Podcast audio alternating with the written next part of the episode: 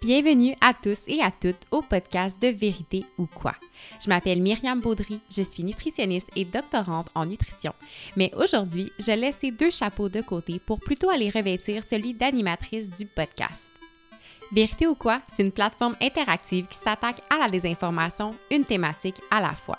Et cette année, la thématique que l'on démystifie est nulle autre que celle de la douance intellectuelle. Au cours des épisodes, on s'attaque à plusieurs mythes entourant la douance en compagnie de nos experts et expertes. Par exemple, est-ce que les personnes qui ont une douance intellectuelle sont nécessairement performantes? Est-ce qu'elles sont plus malheureuses que la population générale? Y a-t-il plus d'hommes que de femmes douées? Ou est-ce possible d'avoir à la fois une douance intellectuelle et un trouble d'apprentissage? Je sais pas pour vous, mais moi, ce sont des questions qui piquent énormément ma curiosité. Sur ce, je n'en dis pas plus et vous invite à découvrir avec moi ce sujet passionnant. Bonne écoute!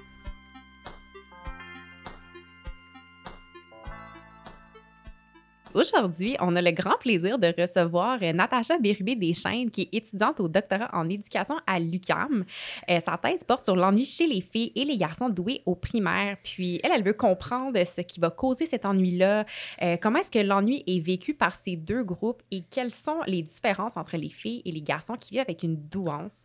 Donc, à cet effet, elle est également membre de la chaire de recherche du Canada sur les différences de genre à l'école, visant à démystifier les stéréotypes de genre en contexte scolaire. Puis ça tombe bien parce que c'est de ça qu'on va parler aujourd'hui. Donc, euh, bonjour Natacha, comment ça va? Ça va très bien. Cool, je suis vraiment contente euh, de jaser avec toi ce matin. On parle d'un sujet vraiment, vraiment fascinant. Puis, euh, en débutant, j'aimerais te demander, on va définir certains termes.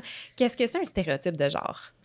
Bien, tout d'abord, ce qu'il faut entendre par stéréotype de genre, c'est vraiment l'idée que derrière le stéréotype, il y a une catégorisation qui s'est faite au préalable dans notre cerveau ça, cette catégorisation-là, on l'a fait pour un paquet de choses. Je vais vous donner un exemple super simple. Tout d'abord, imaginez un enfant qui voit un animal à quatre pattes, poilu, en laisse.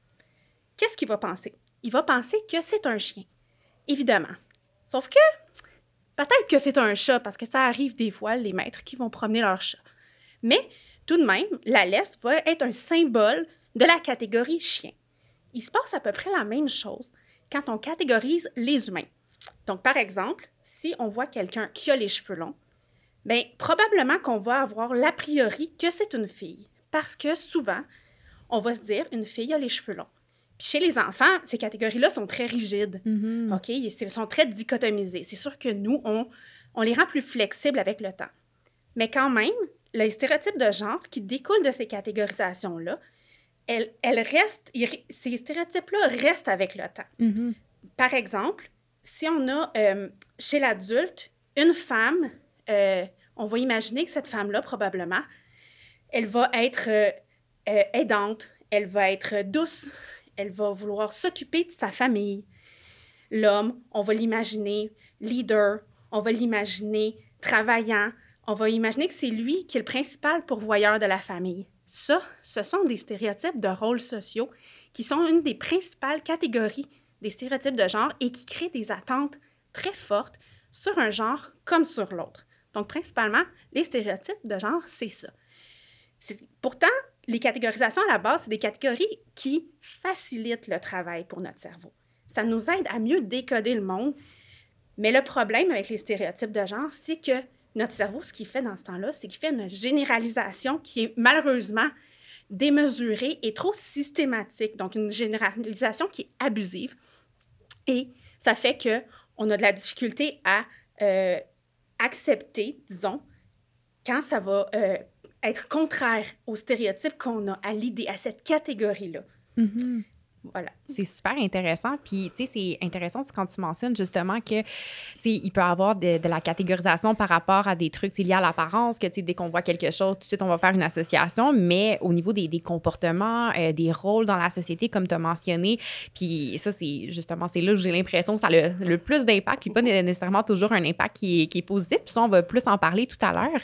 Euh, et justement, je suis curieuse, ben, tu me l'expliques, puis je trouve ça vraiment fascinant. Toi, qu'est-ce qui t'a amené à t'intéresser euh, aux stéréotypes? Type de genre et plus particulièrement dans un contexte de douance? Bien, en fait, je vais vous raconter ma petite histoire un petit peu. C'est que moi, personnellement, euh, bon, j'ai étudié en éducation, je voulais devenir enseignante au primaire, mais j'ai vraiment eu un, coup de cœur pour le thème de la douance en soi. OK? Ça a été vraiment quelque chose, d'une injustice qui m'a beaucoup achalée et tout ça. Et comme il y avait personne qui travaillait à la douance, sur la douance, pardon, euh, à l'université où j'étais, eh bien, j'ai trouvé quelqu'un qui pouvait s'apparenter le plus possible à mon thème, qui travaillait justement sur l'adaptation psychosociale à l'école. Et il se trouve que la professeure Isabelle Plante, qui a la chaire de recherche du Canada sur les différences de genre à l'école, était cette personne-là. Cette personne-là et, et qui a été un coup de cœur pour moi, en fait. Donc, vraiment, euh, j'ai adoré euh, notre première rencontre. C'était comme, oh oui, c'est vraiment avec elle que je veux travailler. Et euh, comme, comme le nom de la chaire le dit, elle travaille sur les différences de genre à l'école aussi beaucoup. Et c'est comme ça euh, que j'en suis venue à, à m'intéresser à ces inégalités-là en côtoyant des projets où justement où ces inégalités-là ressortaient, par exemple, euh, les différences de genre qu'on va avoir à l'école en termes de matière scolaire. Bien, même si les études démontrent que les, les garçons comme les filles vont performer, exemple en mathématiques, de façon équivalente, mais on va encore avoir beaucoup cette idée que les garçons sont meilleurs que les filles en maths. Hmm. Et même les filles vont, se, vont avoir un, moins bon sentiment d'être capables de réussir en maths que les gars. Pourtant, elles sont aussi bonnes que. Mm-hmm c'est super intéressant. Puis ça m'amène justement à la question que, tu sais, écoute, je peux me souvenir euh, au primaire ou même au secondaire, euh, les espèces justement de catégorisation que, bon, ben les, les, filles sont plus intelligentes que les gars, mais les filles vont être meilleures dans certaines matières euh, comme le français, l'art, la musique, alors que les gars vont être meilleurs en mathématiques, en physique. Donc, justement, il y a cette, cette, cette catégorisation-là, pardon, qui se fait. fait que, premièrement, est-ce que c'est vrai? Je pense que tu as un peu répondu justement à, la question. oui, bien, en effet, c'est c'est pas vrai dans, dans une certaine mesure. Ce que je veux dire par là, c'est que euh, initialement, le potentiel brut de deux personnes, garçon ou fille, OK, peut être équivalent. Puis il y a beaucoup plus de ressemblance entre les deux groupes sur le plan du potentiel euh, que de différence. OK? La différence, ça va être à l'intérieur des. Tu sais, par exemple, entre les garçons, il va y avoir des grandes différences, des grands écarts de, de potentiel puis de réussite. La même chose du côté des filles. Mais les deux groupes sont comparables, somme toute. OK? Ils sont beaucoup plus semblables que différents. Donc, c'est certain que de ce côté-là, non. Ce qui arrive, par contre, c'est qu'à l'école, comme j'ai pu le mentionner un petit peu tantôt, on, on a l'attente que les filles soient douces, soient calmes, soient donc adaptées à l'école. Et ces attentes-là, ben, elles mettent une certaine pression sur les filles. Et les filles sont donc plus adaptées. Je ne dis pas qu'elles que, qu'elles pourraient ne pas qu'elles ne pourraient pas être adaptées par elles-mêmes. Non, c'est pas ce que je veux dire. Ce que je veux dire, c'est que, somme toute, c'est cet œil-là hein, qu'on, pose sur les filles et les filles s'attendent à ce qu'on pose cet œil-là sur elles. Mm-hmm. Et inversement, chez les garçons, ben, tu as, l'œil inverse. On s'attend à ce que les garçons cadrent un peu moins avec l'école, soient plus turbulents. Donc, ben, on accepte plus ces comportements turbulents-là.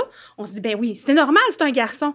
Alors qu'une fille, on n'accepterait pas ça. Je veux dire, on ne mm-hmm. laisserait pas ça passer, qu'on interviendrait tout de suite. Donc, les filles, moins de comportements dérangeants, sont donc plus attentives, mieux engagées, ben c'est des bons ingrédients pour mieux réussir à l'école. Oui. OK? Donc, vraiment, c'est des bons ingrédients.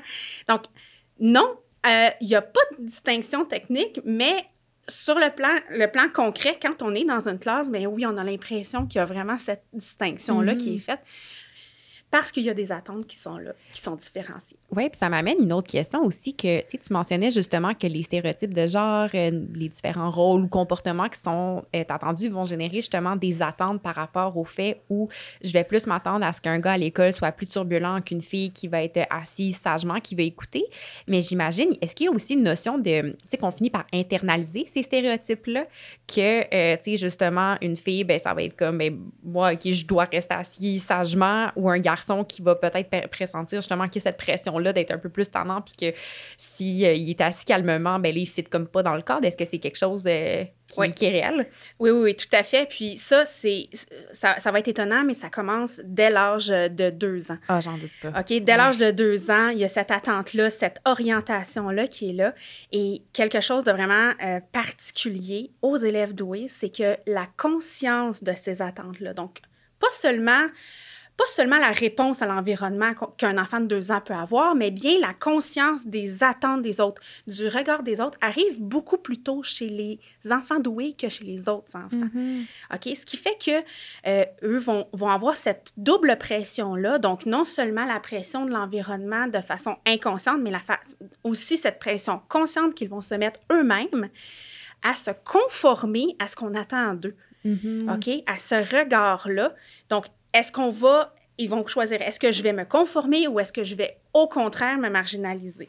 Ça, va, être comme cette, espèce de conflit-là qui va, co- qui va émerger plutôt chez les filles et garçons doués que chez les autres enfants. Oui, puis ça me fait penser, on en a discuté dans d'autres épisodes euh, pour, euh, pour Vérité ou quoi, douance. Puis il y avait justement cette notion-là que les gens qui vivent avec une douance vont avoir, vont décoder leur environnement plus facilement et d'une manière plus complexe qui peut faire en sorte justement, ça a vraiment de l'allure que ces stéréotypes-là, ces attentes-là, elles vont être capables de les percevoir beaucoup plus facilement et j'imagine de les intérioriser pour justement choisir, comme tu dis, s'ils vont se conformer ou se marginaliser.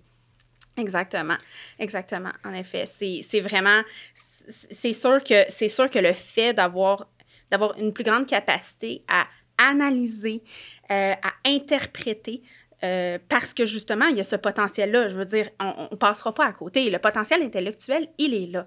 Donc, quand on a des signaux avec un meilleur potentiel, c'est sûr qu'on les, on les interprète plus, voire on les surinterprète, puis on est Mhm. capable en plus d'élaborer un peu plus loin. Là. Oui. On peut aller bien loin avec ça, avec, euh, avec ces, ces- ces idées-là, puis la pensée là, qui va un petit peu débouler. Là. Mhm. Puis on y a un peu touché, mais qu'est-ce qui fait que comme société, on va avoir tendance à catégoriser euh, les gars et les filles de cette façon-là? Donc, tu sais, on, on a, on a démystifié, bon, est-ce que c'est vrai ou c'est faux, mais pourquoi est-ce qu'on pense ça? Bien, en fait, il y a, il y a quand même deux, je vous dirais, deux sources principales pour avoir cette catégorisation-là, ou ces stéréotypes-là, ou les distinctions qu'on fait entre les genres. Bien, d'abord, il y a quand même, veut, veut pas, une base biologique. OK? Mhm. Donc, sur le plan biologique, là, on a, on a quand même le fait que la femme, puis vous allez comprendre pourquoi je m'en vais là, mais la femme, elle porte les enfants. C'est bien la seule qui peut le faire. OK? Puis là, je parle de femmes euh, biologiques, bien Mhm. sûr. Et chez l'homme, ben, il ne peut pas. Donc, historiquement parlant, euh, ça, ça dichotomisait les rôles, OK, qu'une femme et un homme pouvaient avoir, surtout euh, dans le temps où on avait des grosses familles, même avant. Si on remonte, on peut remonter mm, pratiquement jusqu'à la préhistoire, là. hein. Même jusqu'à la préhistoire, le fait de devoir avoir ce rôle de porter les enfants, de les nourrir, eh bien, ça, ça simplifie là, que- que- qu'il y ait cette dichotomie-là dans un environnement où euh, la famille prend vraiment beaucoup de place et les responsabilités sont importantes. OK. Aujourd'hui, si on regarde comment on est en tant que société, là, c'est sûr que là, on, on- va parler de société occidentale, on va Mhm. parler de notre culture ici.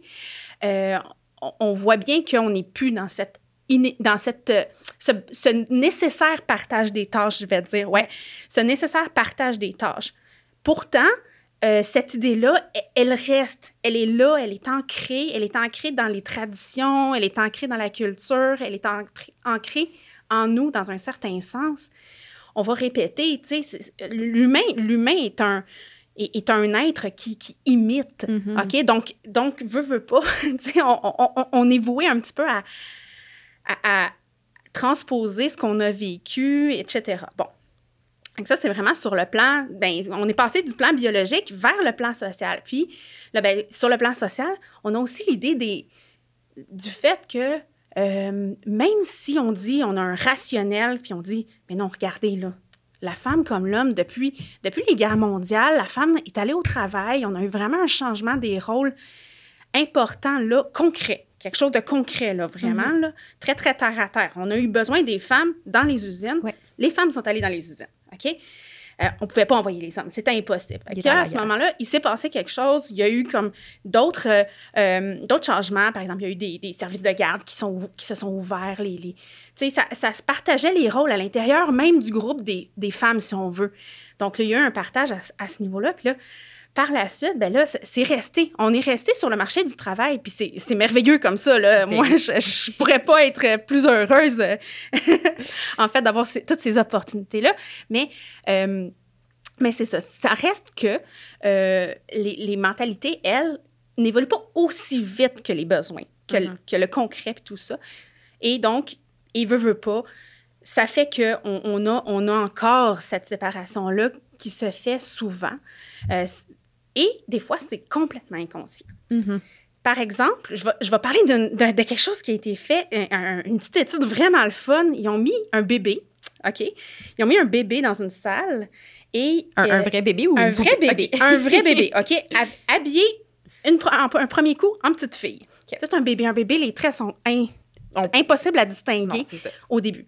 Fait que là, ils ont mis le bébé dans la salle et là, euh, l'adulte entrait et devait choisir des. Tu sais, devait l'occuper. Fait qu'il y avait des jouets, il y avait des poupées, il y avait des, des camions, il y avait un toutou, etc. Et quand le bébé était habillé en petite fille, on lui donnait des jouets comme des poupées ou des toutous. Quand le bébé était habillé en petit gars, on lui donnait des camions, le ballon. Fait que, tu sais, c'est- c'est quelque chose qui, même si on dit, mais non, même j'en ai pas des stéréotypes, non, non, on en a. On en a, c'est c'est un réflexe qu'on a. Ouais.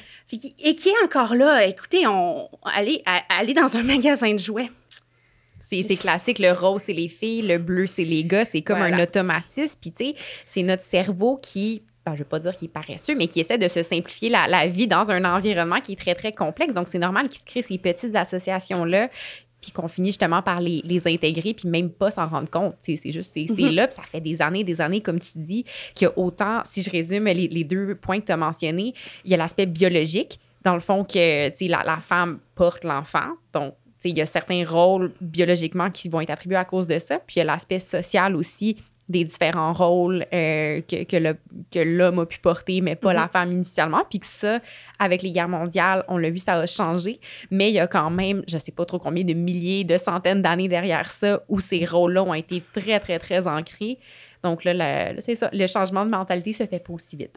Ben non, naturellement. Quoique, tu sais, quoique, euh, il y a beaucoup, y a beaucoup de mouvements qui s'en Oui. aillent dans le bon sens, mais on a encore des inégalités. Tu sais, as des métiers qui, qui vont être euh, euh, moins bien payés parce qu'ils sont typiquement des métiers de femmes, par exemple, ou on va encore avoir une sous-représentation des femmes dans les, les, les, les métiers qui relèvent de la science, la technologie, des Mhm. mathématiques. Ouais. Dans les, universités, il y a cette espèce d'idée du fait que les femmes iront pas aussi loin que les hommes. Donc, c'est encore là. C'est encore là, c'est encore... Il y a encore des barrières qui restent à franchir, qui restent à, en fait, à démolir simplement, là, complètement. oui, c'est avec des discussions comme ça, lentement mais sûrement, que j'ai bien espoir qu'on changerait les choses. Puis là, justement, ça me fait penser, tu parlais de, de, justement du milieu de, de la science, de la technologie, des mathématiques. Avant de te poser la question, je vais demander aux auditeurs de faire un petit exercice. Imaginez, essayez rapidement de penser quelle est l'image d'un scientifique qui vous vient à l'esprit, d'un scientifique euh, intelligent. Puis déjà, je l'ai dit au masculin, là, c'est... mais donc, je vous laisse euh, l'image se matérialiser. Moi, personnellement, souvent, tu sais, juste instinct- instinctivement, si je pense à un scientifique doué, ben j'ai Albert Einstein qui me vient euh, en tête. Je sais pas si toi, euh, par le passé, c'est la même personne, mais bon, on dirait automatiquement, c'est ça qui me vient à l'esprit. Je vais être super franche avec toi. Encore aujourd'hui, en travaillant sur les stéréotypes de genre de façon quotidienne, c'est encore la première image qui me vient en tête. Oui, mais ça, tu vois, je pense que c'est ancré, ancré, puis on a beau être exposé, tu sais, les deux, on fait des doctorats, on est exposé à plein de femmes en sciences qui font, sont super intelligentes et tout ça, mais reste que c'est l'image qui est ancrée. Et euh, ça m'amène à la question, justement, est-ce qu'il y a plus de filles ou de gars qui sont doués ou c'est assez 50-50? C'est purement 50-50, en fait. Là, je dis purement, là, évidemment, là, il peut y avoir comme des petites variations. Euh, c'est- le gros problème dans tout ça, c'est que les filles sont vastement sous-identifiées comme étant douées, Hmm. d'abord et avant tout. Et ensuite, l'autre l'autre l'autre chose, petit point, qui est en étude en ce moment, donc, tu sais, j'ai pas, j'ai pas une réponse tranchée par rapport à ça, mais c'est ce que les études comme tendent à vouloir montrer, c'est que euh, les garçons, dans les extrêmes, donc, tu sais, par exemple, quelqu'un, quelqu'un imaginez quelqu'un d'extrêmement doué ou d'extrêmement, euh, avec des extrêmement grandes difficultés sur le plan intellectuel, Mhm. il y aurait une plus grande représentation des gars dans ces extrêmes-là. OK. OK? Ça, c'est ce, que ça, ce qui commence à sortir, OK? Comme, comme preuve, mais c'est pas encore assez tranché. Là, ça, pour, pour que je puisse dire de façon, ah oui, non, mais c'est certain. Donc ça, c'est ce qui, c'est ce qu'on commence à, à voir émerger. Reste que, comme quand je l'ai mentionné tantôt, quand on compare groupe garçon, groupe fille, puis qu'on les met l'un par rapport à l'autre, ils se, ils se ressemblent énormément, Mhm. ces, ces groupes de doués-là. Donc, oui, euh, on peut dire qu'il y a autant de filles que de garçons doués, donc en quantité, mais en plus, leur douance va quand même passablement se, se- se ressembler en termes d'intensité, plus, que, plus que différer. OK? Mhm. Donc, c'est vraiment dans cette idée-là. -là, c'est l'idée de dire qu'il y, y en a autant puis que ça se ressemble beaucoup. C'est sans être parfaitement pareil. OK. OK. Ah, c'est vraiment intéressant de suivre ça. Déconstruire un autre, euh, un autre Oui, c'est ça exactement, la croyance comme quoi il y a plus de garçons que de filles douées, là, c'est ça exactement. là. Ça m'amène la question aussi, tu sais, je pense qu'on est de plus en plus quand même sensibilisé justement à ce que sont les stéréotypes de genre, leur impact dans la société. Puis par curiosité, les premiers écrits sur les stéréotypes de genre et la douance, euh, mettons les, les plus vieux que, dont tu peux te souvenir, ça date autour de, de quelles années? Vraiment juste par curiosité. Mais là, c- écoute, c'est sûr que là, déjà, les stéréotypes de genre, là, un des écrits fondateurs date de 78 pour les stéréotypes de genre. OK. OK. En 78, là, euh, Sandra Bem, donc une femme, hein? On va le nommer. Hein? On va la nommer. Écoute, elle, elle a, elle a beaucoup travaillé sur les stéréotypes de rôles sociaux. Donc, ça, c'est vraiment là, le fait qu'on attribue un rôle, une tâche, une, une- une- aussi des attitudes, OK? Mhm. Surtout des attitudes. Donc, tu sais, quand je disais tantôt, euh, la femme va prendre soin d'eux, elle va être aidante, elle va être calme, Ouais. euh, l'homme va être leader, etc. Bon, ben, ça, ça, ça date de là. Là, écoute, après, pour ce qui est, pour ce qui est de la douance, les très, très euh, rares études sont quand même relativement récentes. Est-ce que je pourrais te pointer une date précise? Peut-être pas euh, 2098 C'est approximativement. c'est assez récent. Ouais. C'est assez récent. Là. Dans, dans- dans les recherches que moi, j'ai pu effectuer, là, ça date de là. C'est sûr que c'est sûr qu'il y aurait peut-être matière à fouiller un petit peu plus. Il y a peut-être des choses qui sont, tu sais, des parallèles qui peuvent être faits avec Mhm. des études antérieures, mais euh, les, les, les personnes là, qui, qui- qui peuvent s'être intéressées là, à ça le plus. Comme euh, je pense à, à Seagull, là, son, son, prénom m'échappe, mais euh, Mhm. qui- aux, aux alentours des, des années 2000, qui s'était comme un petit peu plus euh, intéressé à, à ça, vraiment, là, euh, Ouais. essayer comme de voir, ah, mais y a-tu vraiment des différences de genre chez les élèves doués, puis Mhm. qu'est-ce Mais- qui se passe? là, Mais sais? déjà, c'est juste que tu mentionnes que tu le- le- les premiers écrits justement sur les stéréotypes de genre, c'est 1978. Ça, ça montre justement, je pense, à quel point là, le- on est comme dans le momentum du changement de mentalité par rapport à ça, mais ça fait même pas 100 ans qu'on. Non, non, non, non, non, non, exactement. Mais tu sais, si on, si on remonte comme la, la- la personne qui a comme vraiment plus fondé là, tu sais, l'idée du stéréotype, là, ça c'est autour des, du début des années 60, mais tu sais, comme, comme je dis, vraiment théoriser, là, vraiment dire, Ouais. OK, regarde, on, on, on- on décortique ça, puis on, on dit c'est quoi en détail, c'est vraiment, là, Sandra, avec, euh, avec euh, ses, ses rôles de genre, là, en 78, c'est c'est quand même assez récent, là, quand on pense à ça. Vraiment. Euh, pourtant, pourtant c'est là depuis toujours. Exactement. Exactement. Donc, il faut, faut se laisser le temps, mais en même Ouais. temps, on, on veut que les choses changent. Oui. Et euh, pour revenir justement euh, à, eh ben, tu as justement bien démystifié que, tu sais, il n'y a pas nécessairement, plus- de gars avec une douance qu'avec les filles. C'est assez réparti entre les deux. Une autre croyance euh, auquel on, tu, pourrais, nous éclairer, il semble y avoir cette perception-là des fois que mettons une fille qui réussit, euh, elle, c'est parce qu'elle travaille fort. Alors qu'un gars qui réussit, ben, c'est parce qu'il est intelligent. Il y a comme une notion, on dirait, de plus, ben, le gars, c'est comme c'est inné, non, non, non, alors que la fille, c'est celle, justement, qui. C'est ça, c'est comme c'est moins inné ou je, je sais pas si ça a de l'allure ce que je dis, mais tu sais, on dirait que cette notion-là, c'est comme la fille trava- travaille fort, mais le gars, il est juste intelligent. je, vous je vous ramène à un commentaire que j'ai dit au début. Tu sais, j'ai parlé du fait que le potentiel. Puis là, quand on parle de potentiel, là, on parle, on parle de ce qui est avant que ce soit travaillé, que, à l'état brut, si on veut. Là, Tu sais, l'idée de dire qu'au départ, il y a cette Mm. rapidité-là, il y a ce- cette, cette façon de penser qui est différente, qui va un petit peu plus vite, qui, qui fait plus de liens. Elle est là au départ. Et ça, et ça, elle est similaire chez les garçons et les Mhm. filles. OK?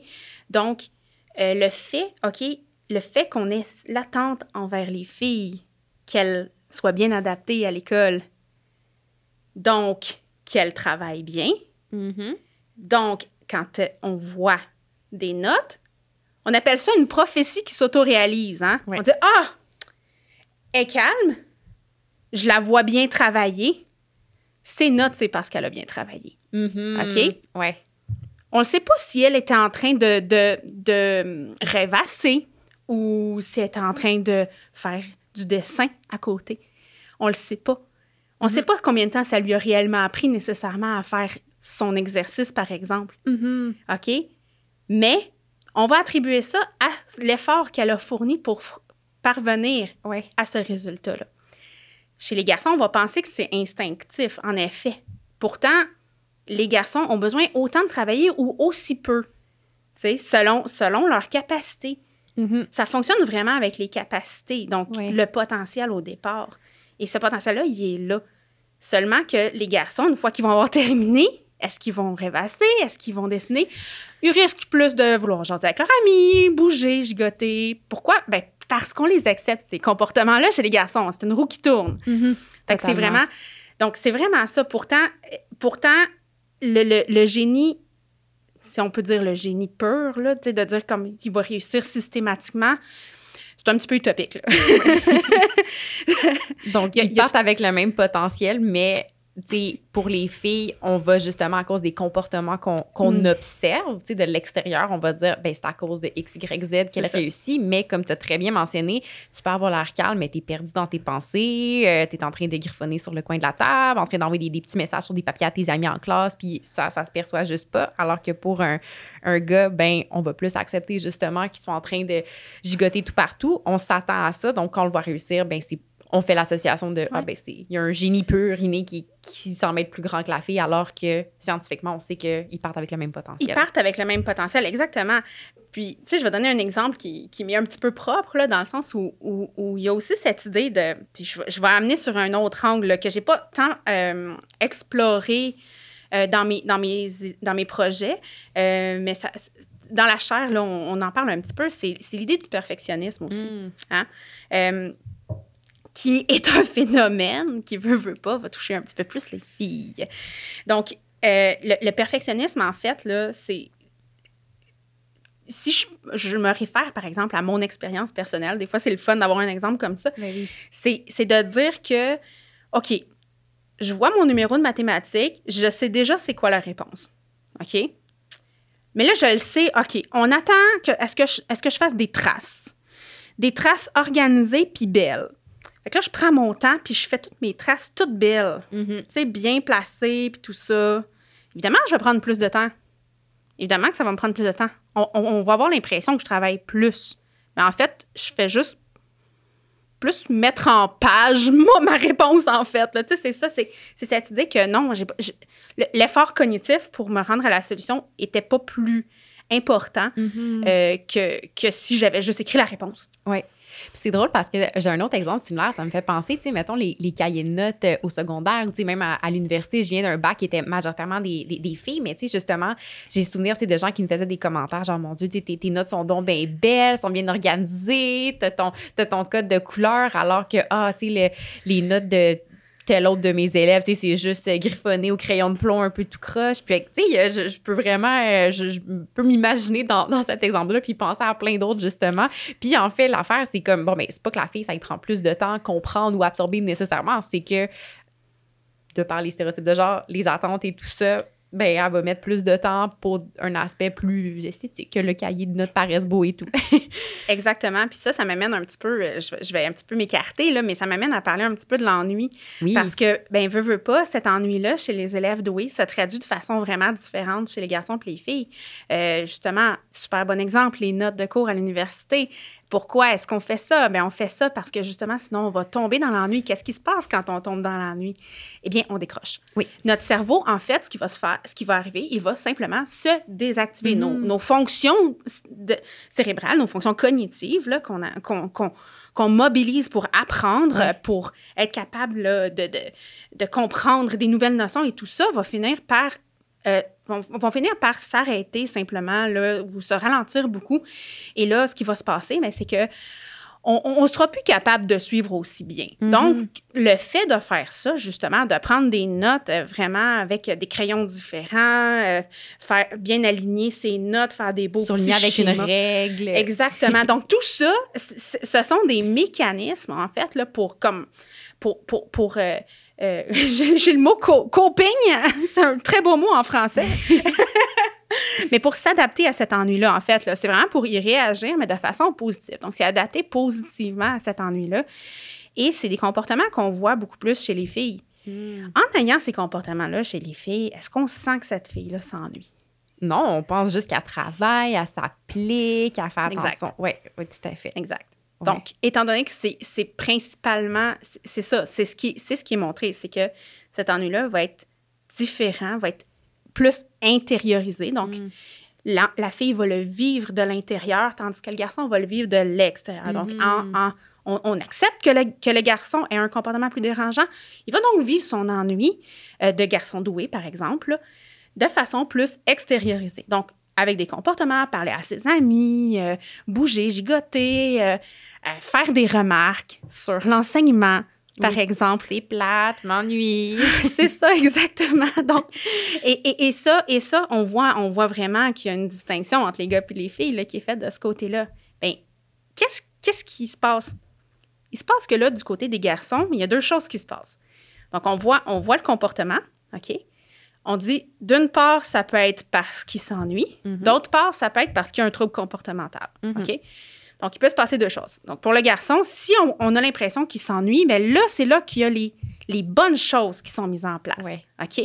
Donc, les projets personnels, le fait euh, de trouver une alternative, dire, OK, non, c'est correct, on, va aller un petit peu plus vite pour lui, puis on, va lui permettre, par exemple, d'aller faire euh, une activité avec, euh, avec d'autres enfants qui finissent plus vite dans une autre classe, etc. Bon, si on va plutôt du côté des comportements dérangeants, donc penser que c'est un trouble de comportement, bien là, il peut y avoir une mauvaise, on va dire le mot étiquette, qui va être mise sur euh, l'élève euh, doué garçon. Mm-hmm.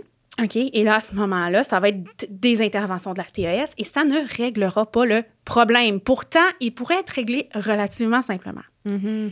Ça, c'est du côté des garçons. On voit, il y a déjà comme une problématique qui est importante ici, qui, peut émerger. Puis ça, justement, ce que tu mentionnes, ça va être des, les, des manifestations de l'ennui chez le, garçon des enfants doués, puis chez les filles, justement. Comment, là, tu as, parlé tantôt que c'était plus intériorisé. Exactement. Donc, on pense, ben la fille, elle va s'adapter, elle va être bien. Mais au fond, est-ce qu'on est qu'on lui permet, comme au garçon, d'aller plus loin? Non. Est-ce qu'on lui permet de développer donc plus son potentiel? Non, parce que c'est comme pas vu si on le voit pas. On le voit pas, exactement. Fait même si la fille en tant que telle, elle dérange moins, puis elle se dérange moins elle-même, elle se garde active quand même cognitivement en faisant ça. Là. Puis, tu sais, là, on parle de belles notes, de belles notes, oui, de belles notes dans un cahier pour quelqu'un qui est à l'université puis qui gère bien ses émotions. Mais on pense au primaire, on pense au secondaire, jouer avec son efface, dessiner dessus, mm. dessiner, gribouiller sur, sur sa feuille, euh, euh, rêvasser, penser à autre chose, lire en cachette sur ses jambes. Hein? On a toute cette image-là. Oui.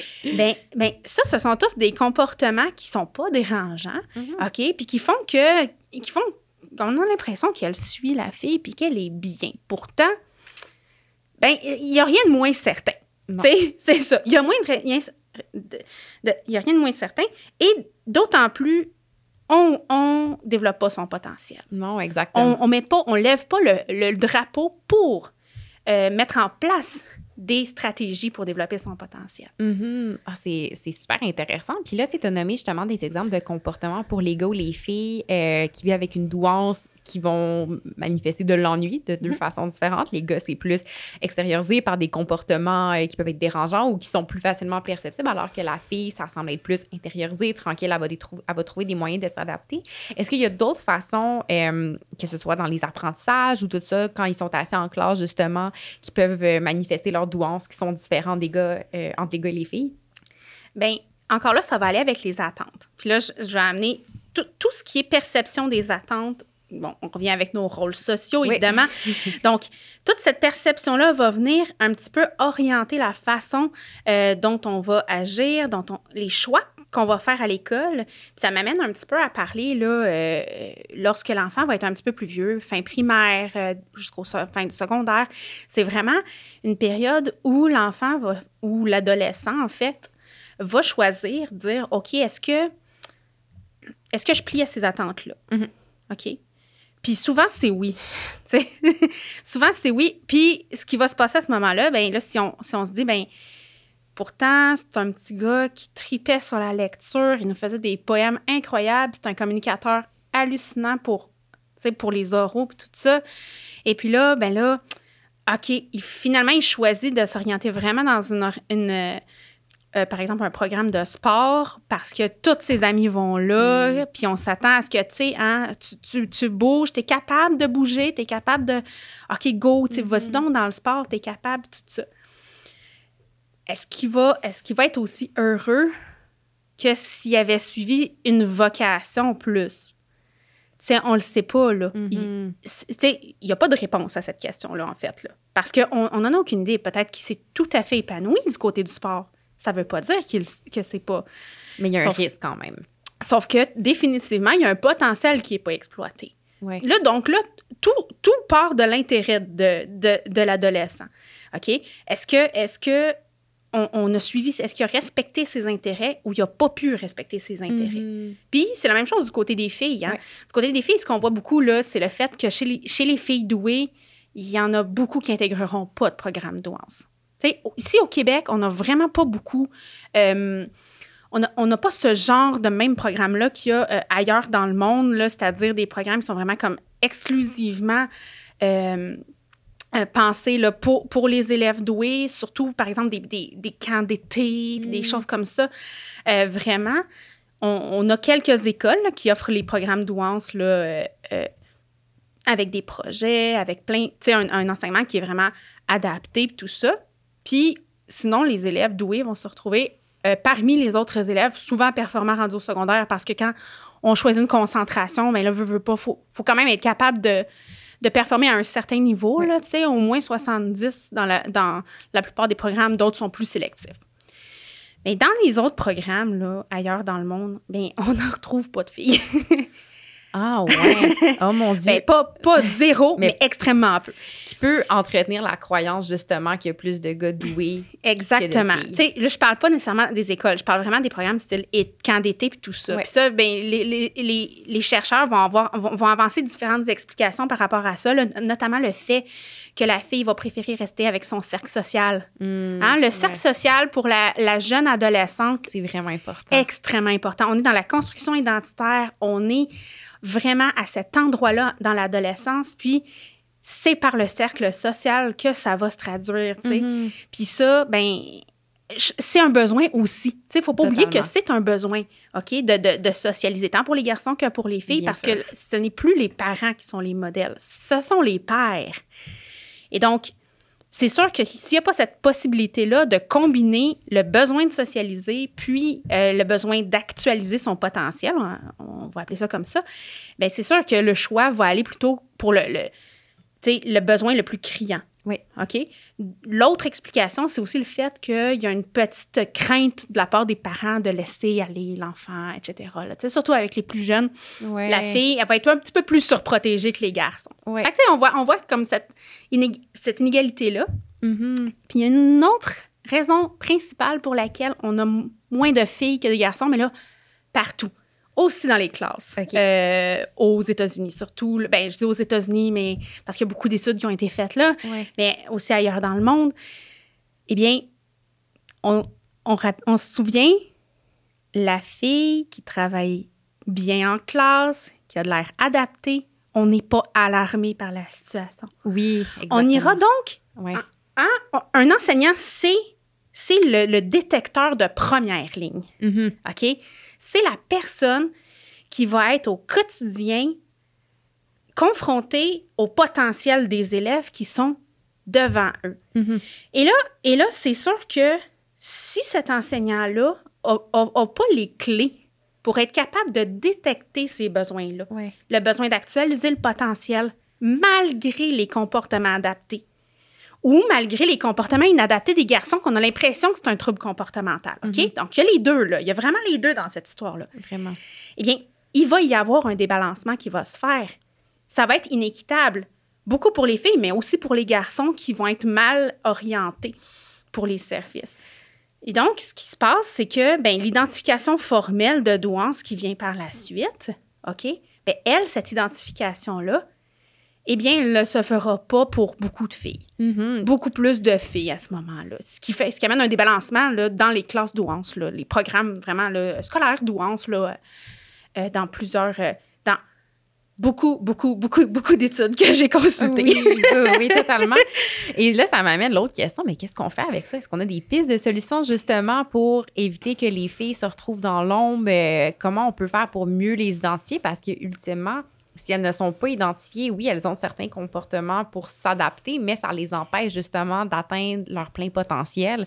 Puis elles méritent tout autant que les gars d'atteindre leur plein potentiel, on s'entend. Donc, euh, quelles sont les pistes de solutions? Ben, un Si on en connaît. Ben, il y en a une qui, est, qui va être d'une simplicité, mais exactement ce qu'on fait aujourd'hui. Donc, informer. 100 Avoir cette information-là d'emblée, que les enseignants et les enseignantes aient une formation qui leur permette de savoir que leur regard est biaisé par les stéréotypes de genre, Ouais. que la douance se manifeste différemment parce qu'il y a ces attentes-là envers les garçons et envers les filles différenciées. Et là, d'être capable de dire, ben parfait, à partir de là, je vais pas prendre pour acquis que parce qu'elle me semble adaptée, elle va assez loin pour son potentiel. Mhm. Et ça, concrètement, comment on peut appliquer ça? Parce que, tu sais, je pense, je veux dire, les classes aujourd'hui, que c'est quoi, comme une trentaine d'élèves à peu près pour un professeur. Si d'un côté, bon, tu sais, t'as ton enseignement à faire, t'as la gestion de la classe, avec en plus, bon, des garçons qui ont peut-être une douance qui vont venir être un peu turbulents. Donc là, comment être capable de détecter dans, disons, bon, les, les 15 filles dans la classe qui sont toutes tranquilles, lesquels- comment on peut repérer justement parce que c'est un peu irréaliste d'aller s'asseoir avec chacune. Ben peut-être que ça se ferait tu sais dans, dans un monde idéal on aurait plus de ressources mais c'est ça concrètement là, comment est-ce que ça peut s'appliquer? Est-ce qu'il y a des exemples de d'actions que les profs peuvent prendre? J'ai quand même plusieurs pistes pour vous. La première que je dirais, c'est bien connaître la douance. OK?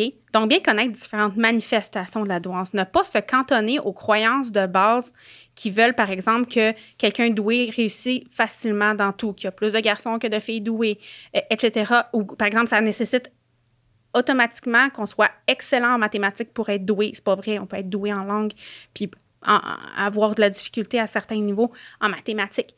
OK? D'abord, avoir une, meilleure conscience, comme je dis, des manifestations de la douance. Donc, le, donc voir la créativité chez l'élève, voir le leadership, voir le fait qu'ils sont capables de, de, transférer plus facilement, plus rapidement à différents niveaux euh, les apprentissages qui font. euh, tu sais, il y, a toute cette espèce de sensibilisation-là à la douance qui peut être faite en amont chez les enseignantes et les enseignants, ainsi que chez les éducateurs spécialisés, les psychoéducateurs, les directions d'école. Donc, pour, a- pour avoir un œil un peu plus aiguisé, euh, pour être capable de détecter certaines manifestations. Bon, ça, c'est la première chose. Ensuite, si on veut regarder, voir si, OK, oui, est-ce que c'est vraiment ça? Euh, est-ce qu'on va vraiment. Est-ce que je. Surtout, est-ce que je réponds aux besoins qui est d'a- d'avoir des activités à la hauteur de la capacité, OK? On ne parlera même pas de douance, on va parler juste de capacité, OK? Mhm. Avoir une activité à la hauteur de tes capacités, là, ça veut dire avoir une activité qui représente un petit défi pour soi, OK? Donc, une activité sur laquelle on va un petit peu se casser la tête, Mhm. puis qu'avec un petit coup de main, on va être capable de résoudre, Oui. OK? Ça, c'est une activité au bon niveau. parfait OK? Eh bien, en donnant des défis de plus en plus difficiles à l'ensemble de tes élèves, tu vois à un moment donné quel enfant va, va- ou quel élève va atteindre son niveau.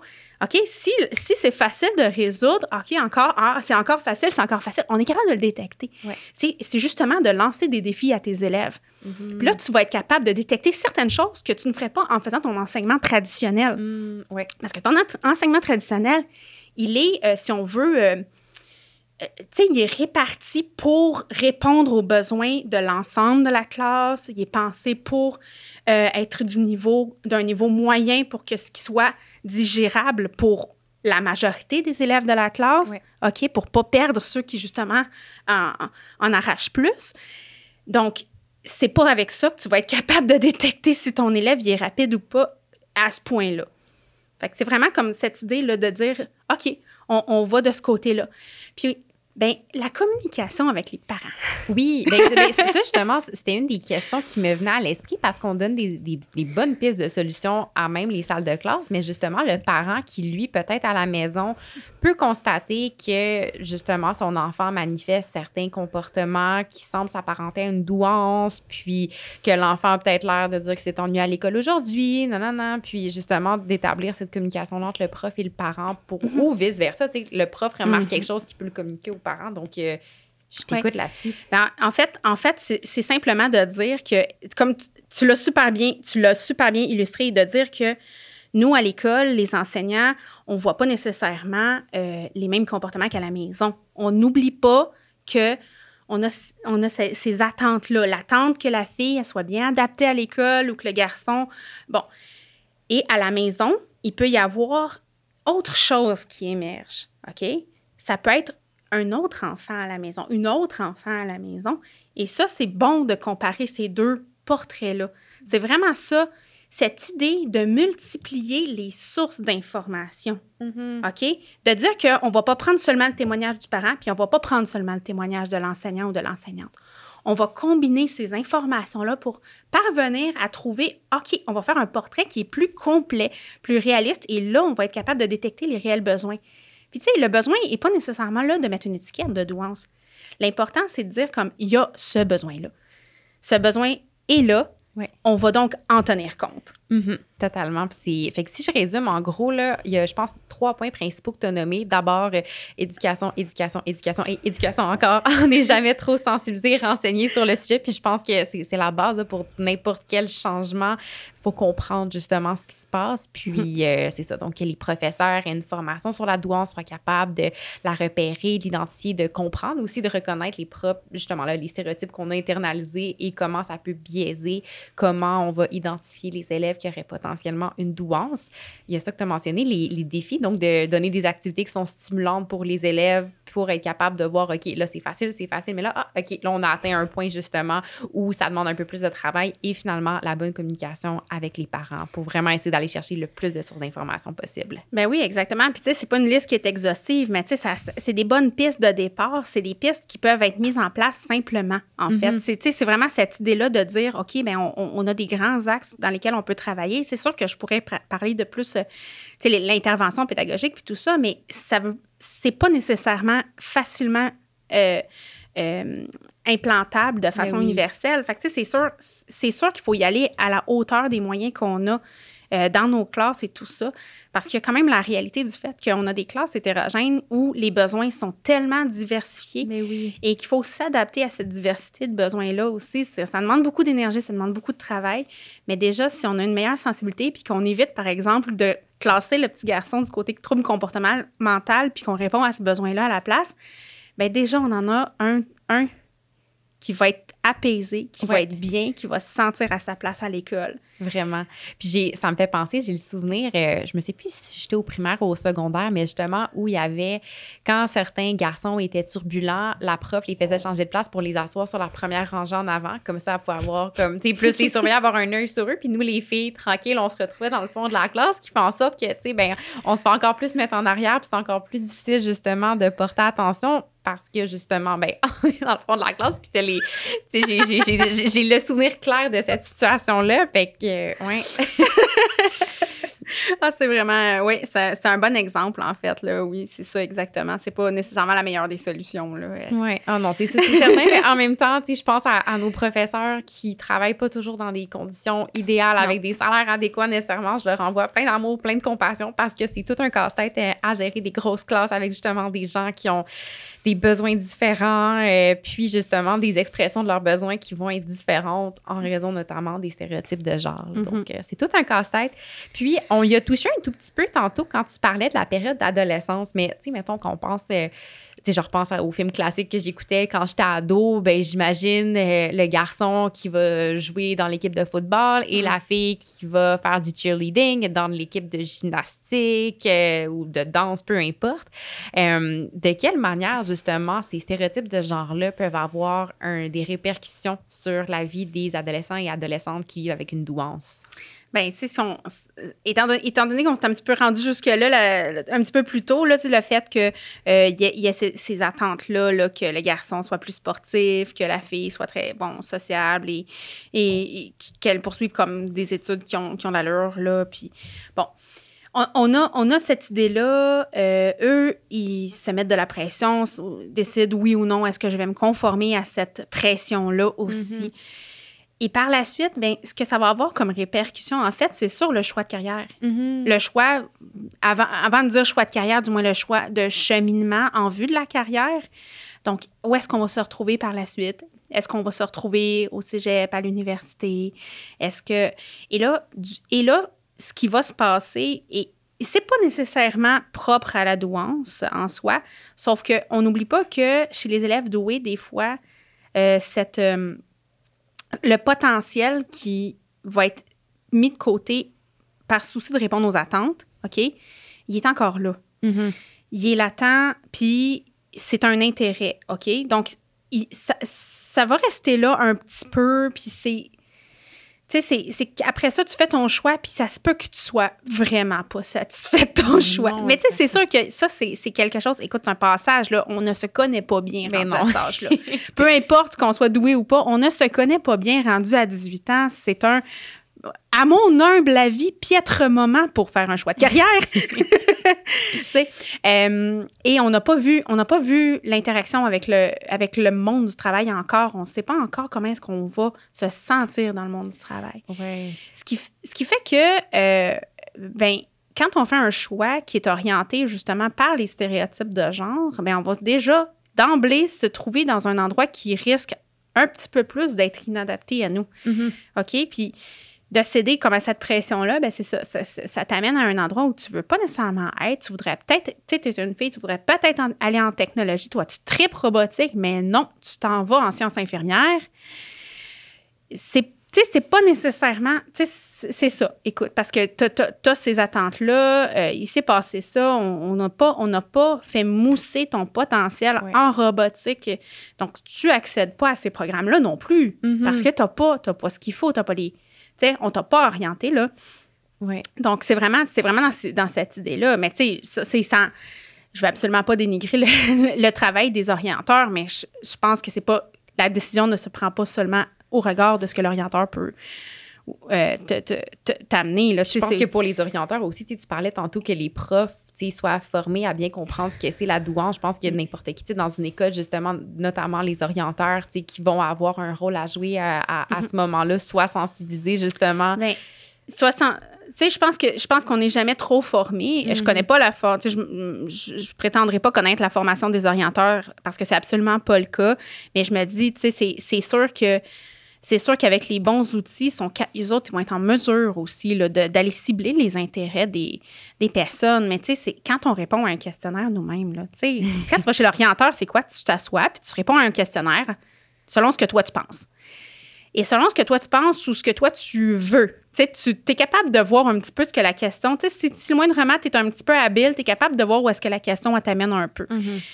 Puis là, ben, tu sais, si tu vois, si tu fais ça, puis tu dis que tes intérêts, c'est plus le sport, c'est ça, alors que, ah non, moi, j'aurais vraiment aimé ça aller en littérature. Tu sais, Mhm. J'ai un garçon doué, genre, euh, j'aurais bien aimé ça aller en littérature, mais écoute, je, je l'ai pas. euh, je l'ai pas démontré jusqu'à maintenant tant que ça. là. J'ai des bonnes notes en français, là, mais écoute, euh, ben non, faut pas, faut pas que ça se montre que Ouais. j'aime la littérature. Ça m'amène le point, tu parlais de, ben, des orienteurs, justement, dans un autre épisode, j'ai jasé avec Sabrina Gendron-Fontaine, qui est conseillère en orientation, justement, puis euh, on a parlé du syndrome du caméléon, si je, je le, je le nomme bien, tu sais, en fait, que les personnes vivant avec une douance vont avoir tendance parfois à essayer de camoufler leurs traits, puis tu sais, on dirait, je fais le parallèle avec quand tu mentionnais justement la période d'adolescence, que, tu sais, on veut faire partie du groupe, il y a une bonne partie, tu sais, de Mhm. notre identité qui se développe là, puis que justement, ça peut encore plus amener à intérioriser puis essayer de camoufler euh, certains traits, justement, qu'on peut avoir et empêcher justement un de reconnaître les stéréotypes ou ce qu'on a intériorisé puis d'être capable de faire des choix qui sont vraiment alignés avec, avec ce qui nous intéresse, avec ce qui va nous permettre euh, de pleinement euh, réaliser notre potentiel. Oui, c'est c'est vraiment, c'est exactement ce mécanisme-là, en fait. là. C'est vraiment là dans l'idée de, euh, de, de- de se conformer, d'essayer de, ne pas trop paraître, hein, parce que là, le sortir de la masse, c'est quelque chose de très inconfortable à l'adolescence. Hein? Très, très inconfortable. Donc, tu veux pas trop paraître. Tu veux pas être en décalage avec les autres. C'est c'est quelque chose qui d'être stigmatisé, d'être... Non. Se marginaliser à l'adolescence, ça, ça, ça, ça demande comme, moi je dirais, du courage, franchement. Énormément de courage. Vraiment. Euh, parce que c'est un, un, moment où tu as besoin de tes pères pour construire ton identité. Et si tu n'as pas ce soutien de tes pères-là, c'est là que c'est c'est d'autant plus difficile, là, franchement. Mm-hmm. Puis, tu sais, j'ai l'image, mettons, de un groupe de filles. Tu sais, je revois quand j'étais au secondaire, puis on avait des tables en rond où est-ce que des fois, à l'heure du dîner, on s'assoyait pour faire euh, nos, nos, devoirs. Puis, tu sais, de, des fois, d'être celle qui soit d'un côté, tu sais, prend plus de temps à résoudre un problème de maths que de celle qui a fini super vite puis qui est comme sais, on dirait que je veux faire partie du groupe, de comme genre avec les autres du problème de maths, mais là, moi, j'ai fini, j'ai déjà compris, comme, tu sais, c'est des, des, comportements comme ça aussi, tu un exemple parmi tant d'autres qui peuvent euh, se manifester. Puis, est-ce que tu sais, chez les, les, les, adolescents et adolescentes qui vivent avec une douance, tu sais, de devoir constamment se camoufler, ça peut entraîner des émotions désagréables? Est-ce que ça peut se manifester par une certaine détresse ou, euh, c'est plus tard dans la vie adulte? Que, est-ce qu'il y a des répercussions, un, justement, à, à camoufler ces, ces, traits comme ça? ben, ça, je te dirais, c'est vraiment moins mon, euh, je dirais ma tasse de thé, là, étant donné que je suis comme mm-hmm. beaucoup plus du côté du primaire, début du secondaire, puis tout ça. Euh, donc, les répercussions par la suite, là, vraiment sur ce qui est tout intériorisé, je vais, je vais y aller un petit peu plus sur, la base d'expérience personnelle ou mm-hmm. cette idée de dire, de se réfréner. OK, on va utiliser le mot réfréner comme pour dire éviter. C'est quelque chose qui perdure puis qui fait que tu es tout le temps dans l'espèce de d'excuses, d'explications, d'essayer de justifier de pourquoi, de mm-hmm. comment. Bon, tu sais, cette idée vraiment de dire, OK, on. OK, ben. Oui, oui, j'ai bien réussi, mais tu sais, parce que j'ai eu beaucoup d'aide, parce que. Tu sais, vraiment comme. En tout cas, essayer, essayer de. Nous-mêmes, on n'attribue pas. On n'attribue pas les capacités à nos capacités. On n'attribue pas le, résultat à nos capacités. On a, on a cette même. Il y a comme un syndrome de l'imposteur. Euh. Ah! oui, définitivement. Mais tu sais, ça, ça, je pense que c'est pas. Euh, euh, dès, dès qu'il y a de la performance, je pense que ça, c'est. Que tu sois doué ou, ou performant sans être nécessairement doué, là. Tu sais, je veux dire, il y a comme un il y a des marges là, dans, dans, dans un certain sens. C'est vraiment de dire que, ben non, regarde, tu l'as, là, tu sais. C'est vraiment cette idée-là. Euh, fait que c'est un petit peu un conflit intérieur, un, un, sentiment justement de ne pas vouloir déplaire. hein?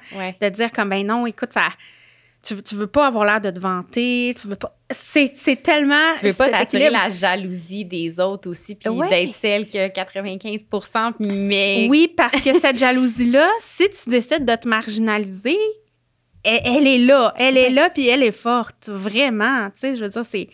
Veux, veux pas. Euh, ça dérange quelqu'un qui. Tu sais, quelqu'un qui pose beaucoup de questions pertinentes, puis qui amène un petit peu, un petit peu trop loin la réflexion, puis qui sais, ça dérange. Quand, quand ça sort du confort, de la norme, puis... Mm-hmm. Puis je pense qu'on peut tous se ramener à nos années, à nos années au secondaire où, tu sais, c'est pas comme à l'université ou, euh, tu sais, même euh, au cégep où, tu vas à ton cours, euh, tu fais tes affaires, tu es plus indépendant. Au secondaire, tu sais, c'est la même gang avec qui tu vas être pendant cinq ans, la même classe que tu suis toute la journée.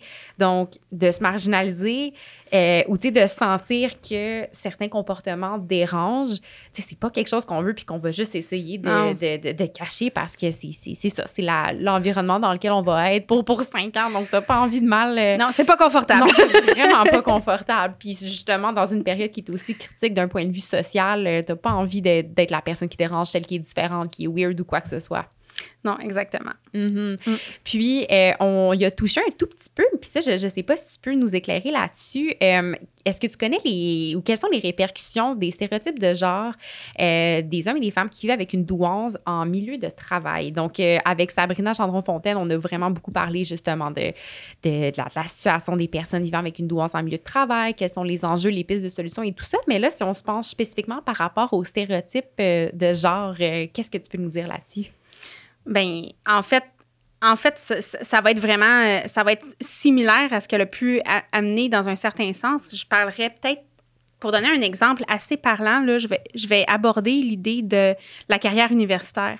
Mhm. OK, dire que, OK, une femme en recherche versus un homme en recherche, OK, euh, eh bien, malheureusement, on va en attendre moins de l'homme que de la femme. On va dire, ben non, mais tu sais, il n'y a, il y a pas besoin autant de se prouver.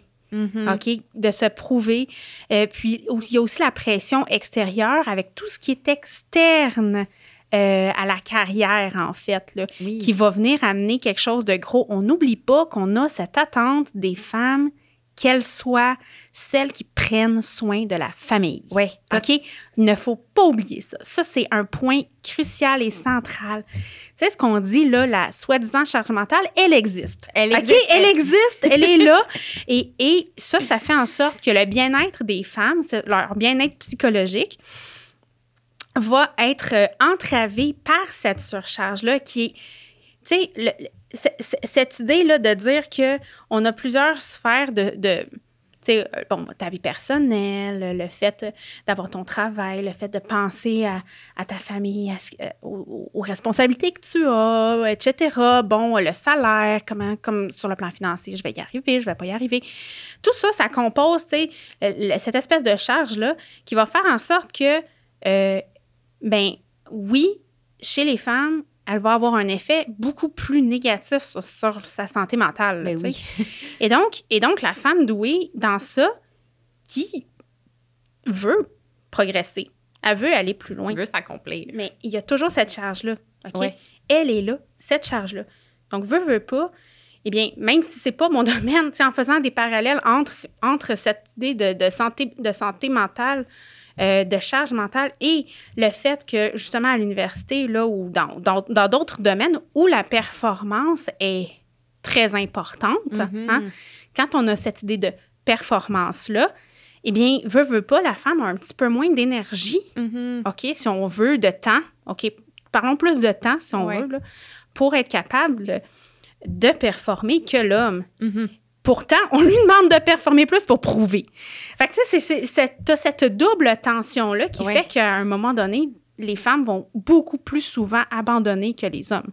Tu sais, au doctorat, par exemple, le taux d'abandon est beaucoup plus élevé, là, tu sais. Ouais, ouais. Puis, tu sais, j'ai un exemple qui me vient en tête, euh, puis, tu sais, que j'ai déjà entendu dans dans d'autres milieux. Euh, moi, dans mon institut de recherche, euh, tu sais, on, on a de la recherche clé, mais aussi de la recherche plus fondamentale, avec du travail de, de labo et tout ça. Puis, tu sais, j'ai le souvenir, tu sais, d'une mère euh, qui, habituellement, c'était le, le mari, je pense, qui a- Non, c'est pas vrai. C'était elle qui allait chercher les enfants, tu sais, qui partaient plus tôt, qui Mhm. rentrait plus tôt pour faire ses expériences, puis tout ça. Puis là, une fois, elle avait une expérience qu'il fallait qu'elle finisse plus tard, puis que là, ben, ah, tu sais, c'est mon mari qui va aller chercher les enfants, puis elle culpabilisait Ouais. tellement. Puis, tu sais, cette culpabilité-là, cette charge mentale, c'est comme, tu sais, ben, tu sais, pour.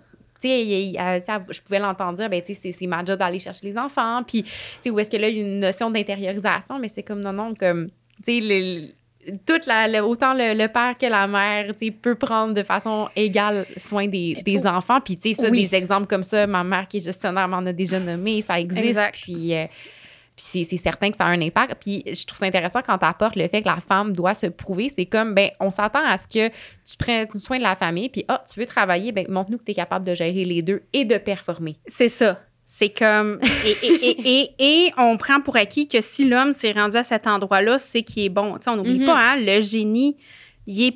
hein, le- on, on l'a cette idée-là derrière la tête, hein, que l'homme, l'homme c'est le génie qui est en arrière. C'est, c'est inné, que pourtant, c'est, tout sauf vrai, là, dans le sens où, où si le potentiel est là, il est là au départ. Puis le, le génie, ça se développe au même titre que n'importe quelle autre habileté, là. Mhm. Donc, c'est vraiment cette, c'est c'est vraiment cette idée-là. Puis, donc, on attend, on s'attend pas à ce que les hommes euh, aient besoin de autant se prouver. On n'a pas cette attente-là envers eux. Donc, un même, par exemple, un, un même euh, professeur va, va, va obtenir plus facilement, exemple, une promotion si il est un homme que s'il est une femme Mhm. avec un dossier moins hot, Ouais. si on Ouais, veut. non, non, non, c'est, c'est, c'est C'est ridicule. triste, C'est une grosse différence. euh, Ouais. qui existe. Oui, non, tout à fait. Puis, euh, pour revenir, on a touché, mais tu sais, en fait, moi, ce que, une des choses que je retiens beaucoup, c'est que, bien comprendre ce que sont les stéréotypes de genre et comment ça va se manifester, ça va mener à des, des comportements différemment, c'est pertinent pour assurer le bien-être des personnes douées tout au long du spectre de la vie. Donc, mm-hmm. autant quand ils sont au primaire, au secondaire, qu'en, milieu professionnel.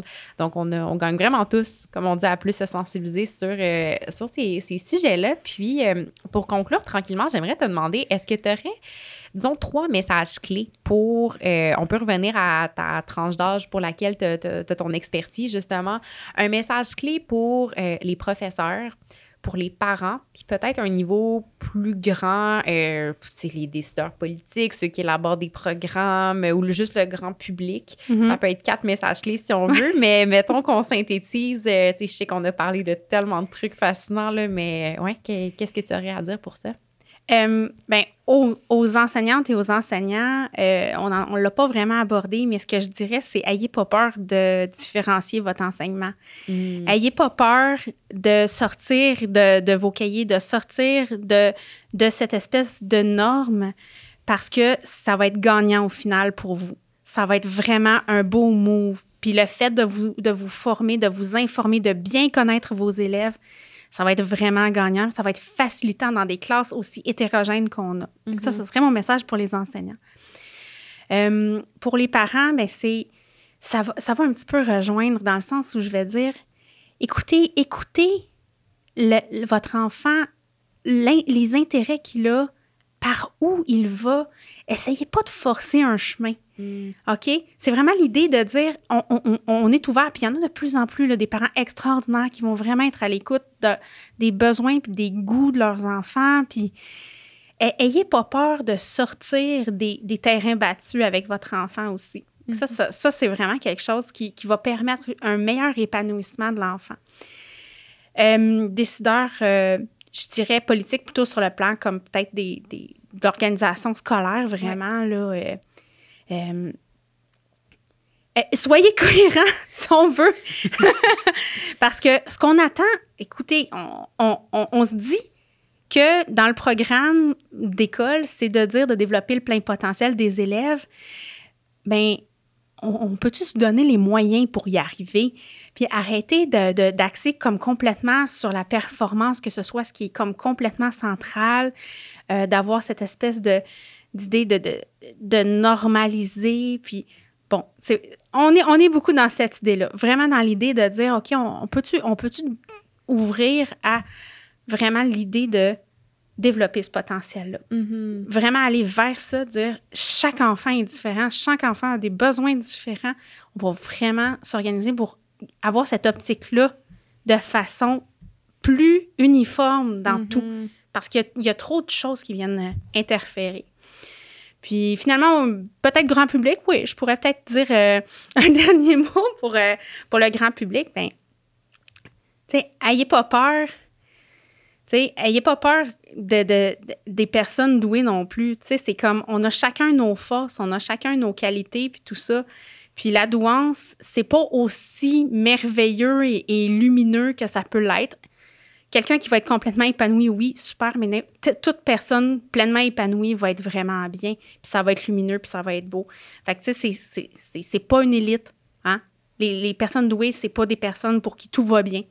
C'est pas vrai. Fait qu'il faut vraiment comme déconstruire cette idée préconçue-là. Je pense que c'est la plus importante à déconstruire, vraiment comme à ouvrir puis à accepter cette, euh, oui, tout, à fait. Non, je pense que c'est quelque chose qui ressort après avoir parlé à plusieurs mm-hmm. experts en douance, qu'avoir une douance dans notre société actuelle, ça ne veut pas dire succès, bonheur, plein épanouissement. Au contraire, ça vient avec des barrières qui sont actuellement pas assez bien comprise. Puis mm-hmm. j'espère qu'avec des discussions comme ça, on fasse progresser tranquillement les, les mentalités. Et euh, en terminant, si jamais les gens veulent suivre tes travaux ou veulent, euh, ils ont été super piqués par euh, le sujet des stéréotypes de genre et de la douance, est-ce qu'il y a, tu tu mentionnais que c'est très, très nouveau, ben nouveau, tu c'est très, très jeune comme littérature et tout ça. Est-ce qu'il y a des des ouvrages de référence, euh, des sites fiables sur lesquels ils peuvent se tourner si les gens veulent communiquer avec toi. Là, bref, c'est le moment de, de, mettre les plugs pour se renseigner, pour te contacter. Ah oui, ben c'est, super fin de le proposer. Euh, j'avoue que j'ai pas encore beaucoup. Euh, on peut, on peut me on, peut absolument me contacter par le truchement de la, de la chaire de recherche euh, du Canada euh, sur les différences de genre à l'école, qui est sur Facebook, mais aussi sur le, le site Internet, là, euh, chaire de recherche du Canada. Donc, ça, c'est possible de me contacter par là sans aucun problème.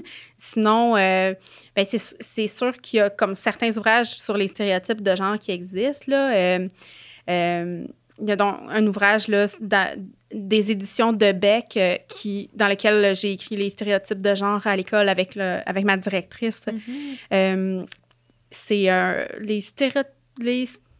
J'essaie de me souvenir du titre du, livre, là, parce que nous, hein, quand on écrit un, chapitre, on écrit le chapitre, puis le... c'est la psychologie du sexisme, si je ne m'abuse. Intéressant. c'est ça. Oui, il me semble que c'est ça le, titre exact. Là. Donc, euh, c'est possible de lire là, un, sur, vraiment les stéréotypes à l'école, puis comment est-ce que comment ils se construisent et qu'est-ce que ça a comme impact, puis aussi des belles pistes d'intervention pour justement parvenir à les déconstruire à l'école. Mm-hmm. Donc, euh, puis vous pouvez aussi suivre les, travaux d'Isabelle Plante, euh, qui actuellement, euh, on, on crée une intervention pour le préscolaire. visant justement à déconstruire les stéréotypes de genre dès le plus jeune âge. Donc, c'est un, projet qui est en évolution. Vous pourrez suivre ce, projet-là va éventuellement avoir ses, traces, tout ça, vous pourrez le suivre sur le, Facebook de la chaire de recherche du Canada sur les différences de genre à l'école. Ah, super. Excellent. Mais ben, c'est toutes des excellentes ressources. Euh, merci beaucoup, Natacha. C'était super intéressant. J'ai appris plein de choses et je suis convaincue que les auditeurs aussi vont apprendre, vont avoir appris beaucoup de choses. Donc, euh, ben, merci beaucoup. Puis je te souhaite une très belle journée et une excellente continuité pour euh, ton doctorat. Mais merci beaucoup.